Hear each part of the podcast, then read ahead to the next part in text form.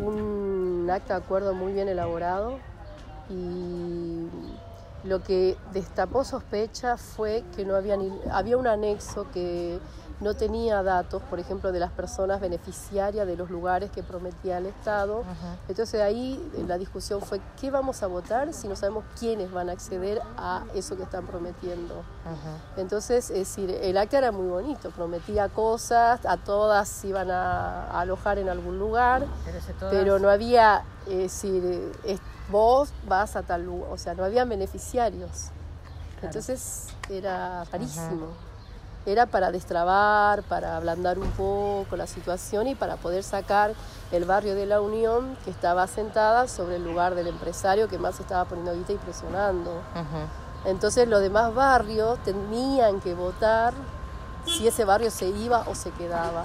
Y después de que se fuera ese barrio tenían que ver qué iban a hacer con los otros barrios. O sea, era muy, muy tramposa la cosa. Muy tramposa, Entonces, sí, eh, y bueno, votaron todo, o sea, al, la unión, como, qué sé yo, la mayoría de las personas evidentemente suponían que iban a ir ya a un lugar eh, claro, propio, dijeron, qué sé yo, 200 y pico votaron a favor, dos en contra porque veían la manipulación y los otros sectores votaron en, en contra.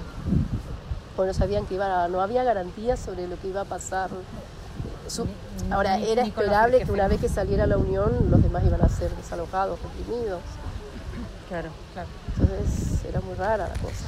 Ayer, bueno, muchísimas entrevistas, pero ahí viste con el calor de la bronca y de la tristeza y qué sé yo, uno Total. vomita lo primero, lo que está a flor de pie, las sensaciones, pero está para analizar en profundidad y desarmar todo de quienes participamos y impresiones que ves desde el territorio, impresiones que ves desde afuera de la invasión, impresiones también de, y bueno, de análisis más político también sobre el accionar del Estado. Ah. Y, y, además tenemos como lugares autogestionados como un centro de salud comunitaria y ahí trabajamos salud integral, sobre todo salud mental, que más que nada situaciones de violencia. Y a partir de ahí nos convocaron, o sea, bueno, nos conocemos con mucha militancia, ¿no? Son muchos años de, andar. Ahí fue cuando se, se contactaron con la gente que estaba acá. Sí, nos llamaron la compañeras de la toma para armar este espacio de de Asamblea Feminista, también compañeros que nos convocaron para formar parte de la Comisión de Salud. Bueno, ahí empezamos a participar en la toma. Y ahora en el desalojo estuvimos fuertes con cosas, con todo lo que es, viste, sacar compañeros heridos y esas cosas. Muchos presos están, o sea, están, ayer los liberaron, pero quedan con causas. Eh, que también ahí se va a armar una movida seguramente. Después, eh, eh, todas las personas que fueron a hospitales y eso están bien, no son eh, heridas graves, pero sí, yo, afecciones oculares, huesos rotos. Ah. o sea, le dicen no hay heridos graves, pero sí, grave para que... Y ahí, en, la, en el lugar, atendimos a muchas, muchas personas en muy mal estado. No, en el predio. en el predio, en el predio. En el marco del, desalojo, pero muchísimas personas. ¿Ahí cómo hicieron? ¿Qué armaron? ¿Como una especie de...? Teníamos un dispositivo eh, adentro, fijo, ambulante adentro, fijo. Nos iban corriendo a medida que avanzaba la represión y afuera de contacto con adentro, entonces iban sacando compañeros y nosotras trasladábamos. Y después usted, ustedes pudieron, eh, ah, cuando una vez que terminó todo, pudieron ah, eh, recorrer el predio para ver si había... Nos dejaron entrar con... no dejaban entrar a nadie, entonces fuimos con... Eh, aparecieron algunas personas de derechos humanos, entonces con ese con esa cara y por ahí nos presentábamos como profesionales y nos dejaban entrar. Sí, lo que estaban diciendo un poco era que estaban lo que falta por ahí es recorrer más hospitales. Hay tres mujeres, eh, tres personas, dos mujeres y un hombre que, no, aparecen. y que son las personas que las vecinas dicen haber visto en mal estado. Así que eso todavía. Al hospital de Guernica nos atendieron muy mal, muy mal. Le pedimos el registro de, admisiones y no nos quisieron mostrar.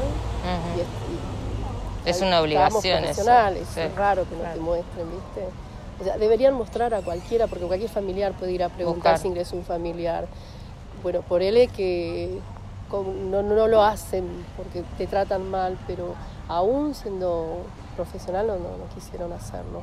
Y con personas de derechos humanos también. Dieron un listadito que armaron así rápido. Pero no, eran las, no, era el libro de De admisión, no. Así que yo ahora estaba hablando con, estos compas, para mí hay que seguir presionando ahí en el hospital. Nosotras, todas las, personas heridas llevábamos a Lupa y ahí no tenemos contacto con la directora de Lupa, nos ah. informaba todo el tiempo. Con ella se armó el dispositivo de asistencia. Así que ahí es imposible, tienen que estar acá. Fuimos al hospital de San Vicente, tampoco el hospital de San Vicente está lejos de acá. No creo que hayan llevado allá. Así que no sé, así que no sé. Mm. Están pensando acampar ahí, reagruparse todos. Es que un poco lo que yo pensaba era esto, cómo se produce la reagrupación de una organización que se estaba dando.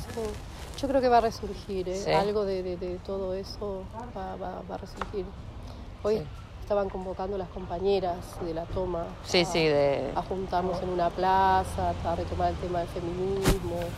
Se habían empezado muchas acciones del feminismo. Ustedes tenían reuniones todos los sábados, ¿no? Sí, pero además algunas acciones concretas con cuestiones de violencia, como por ejemplo acompañar al caso de Ágata, el, eh, cuidar eh, que no se acerquen, viste, las personas violentas echarlas del predio. Pero Agatha había tenido mucha la, habían acosado un montón, ¿no? Mucho. Pero gente de, Lo habían destruido de la, toma, la casa. ¿eh? Gente de la toma, de la misma toma. Esa era la voz de NECA, que es parte de la Comisión de Salud de la Asamblea de Mujeres y Disidencias de la toma de Guernica, que fue desalojada el jueves a la madrugada y esta conversación con NECA fue el viernes por la mañana, frente a la estación de tren, donde algunas de las personas que habían sido desalojadas de la toma intentaron acampar y también fueron desalojadas de ahí.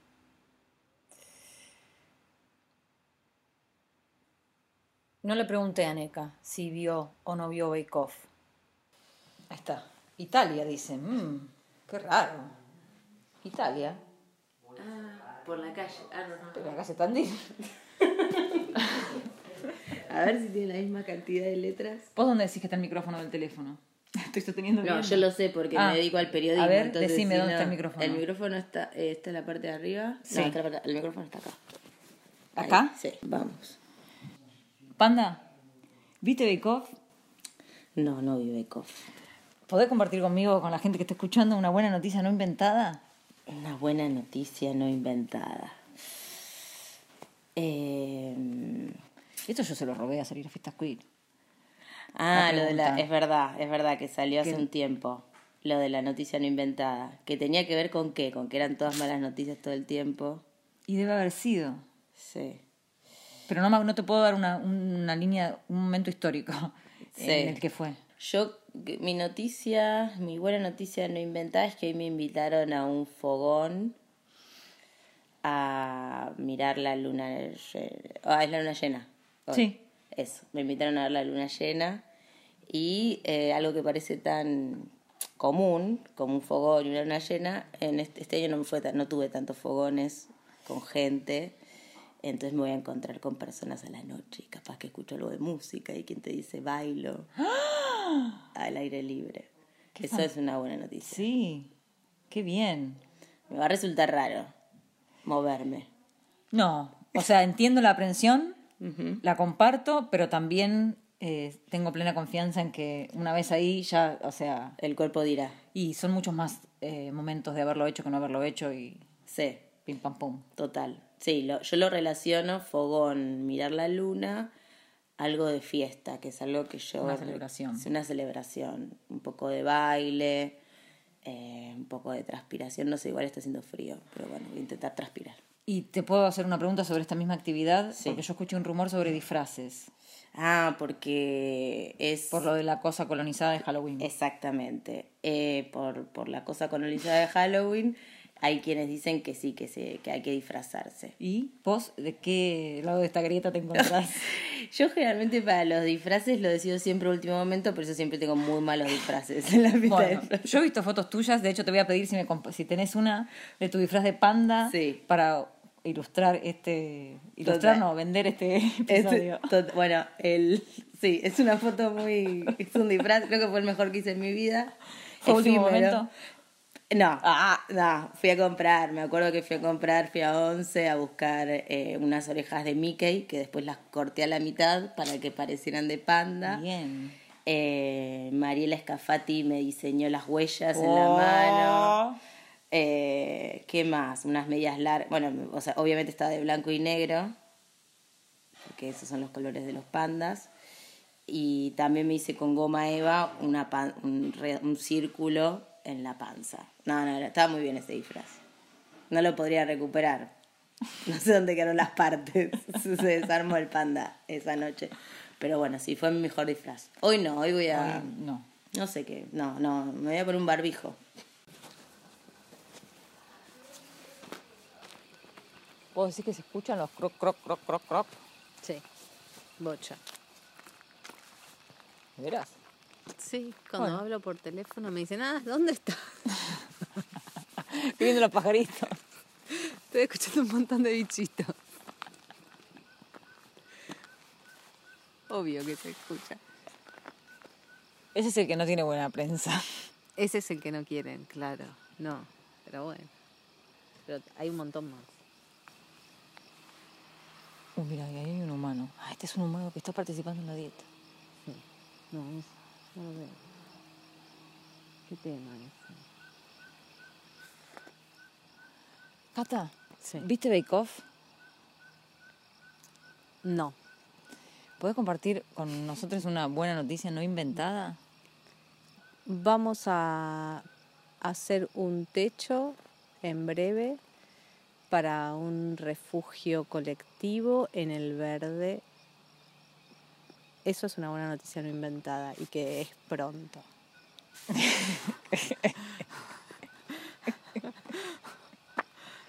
No sé si te va a servir todo esto, Carlos. Está bien, está bien. Es como un anuncio. También. Es un, noti- un notianuncio. Un anuncio, Está muy sí, bien. sí. Esa es una buena noticia no inventada, es ya igual. O sea, va a haber un, lugar para estar en el verde. eh, Igual yo ayer pensaba que dormí eh, ahí y no hay techo, que cuando haya techo. No va a ser lo mismo. Eso, eso ya hace de mi buena noticia una mala noticia. No, pero cuando llovió, Claro, mi postura era diferente. claro, claro. No. Bueno, eso para mí es una buena noticia. Eh, después Está otra bien. buena noticia no inventada es que viene un poco más el calor. Esa también es una buena noticia no inventada. Eh, sí. Y que salió el libro de Moshi. El que salió el libro de Mosh es una buena noticia no inventada, encima súper concreta, material, ya está, ya está entre nosotros. Salió el libro de Moshi, que es literalmente un puñado de semillas. El libro de Moshi se llama Que otros jueguen lo normal. Archivos de militancias y deporte desde una perspectiva transmasculina. Es parte de la colección Justicia Epistémica de Punto Suspensivo Ediciones. Vamos a leer un poquito del libro de Moshi, con lo que lo queremos. Dice. ¿Qué haremos cuando el Mundial FIFA femenino sea la pantalla que tapa la represión de los chalecos amarillos en Francia?